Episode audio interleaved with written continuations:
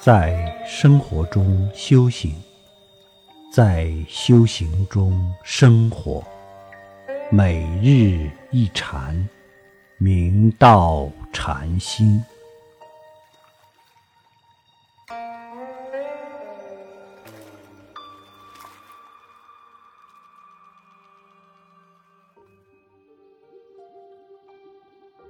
大家请看经文，是云。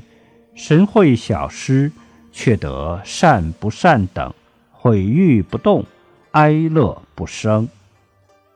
六祖大师说即将圆寂，只有神会禅师神色不动，故赞许道：“神会小施，却得善与不善的平等心，当下清净一如，不为外缘所转，而且。”毁谤或赞誉，能不为之所动；遇到悲哀或快乐，都能做到无助而不生心，即不于境上生心。顺逆境风，皆不能动摇其心。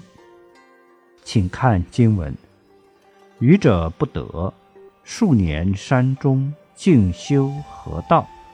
如今悲泣。未忧阿谁？而这是其余者皆不能得到的。你们数年在山中用功，究竟修的什么道行？为何同一般凡夫执着生死？你们现在悲哀涕泣，是为何人忧伤？请看经文：若忧无不知去处。无自知去处，吾若不知去处，终不欲报于汝。假若是为我而忧，担心我不知自己去处，事实上我已确知去处。我若不知自己的去处，终究不会预知实质，先告知你们。如此预知实质。生死自在的禅师，在历朝历代都有很多。宋代岳飞被奸相秦桧用十二道金牌召回时，路过金山寺，道月禅师就劝他出家，不要回京去。但他只是本着他的耿耿孤忠，明明知道此次回去一定不利，但他也要回去。临别的时候，他请道月禅师开示几句，禅师只好以沉重的心情告诉他说：“岁底不足，谨防天哭。奉下两点，将人害毒。”岳飞当时不知这首偈的意思，直到他被捉，拿下牢狱。含冤而死的时候，方才解悟。那一年十二月是月小，只有二十九天。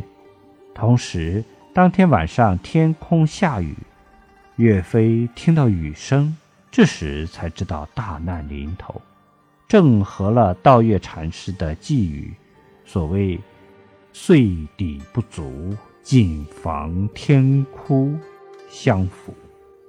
上天哭泣的是一代忠良即将面临的大祸吧？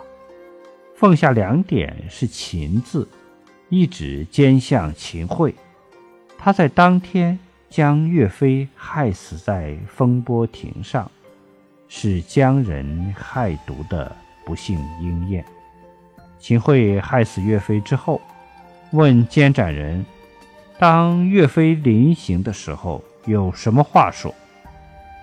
见证人说，他只说了一句：“悔不听金山道月禅师之言。”秦桧得知这一件事，既惊又怒，马上派何力带兵到金山寺捉拿道月禅师。当何力到达的前一日，禅师聚众升堂，说出四句偈。何力自南来？我往西方走，不是法力大，几乎落他手。”说罢，及时坐着圆寂了。当时大众不知道是什么缘由，到了第二天，何力带兵到来，他们才恍然大悟。这是禅师的法力超绝，功夫精湛，说走就走自在洒脱游戏生死。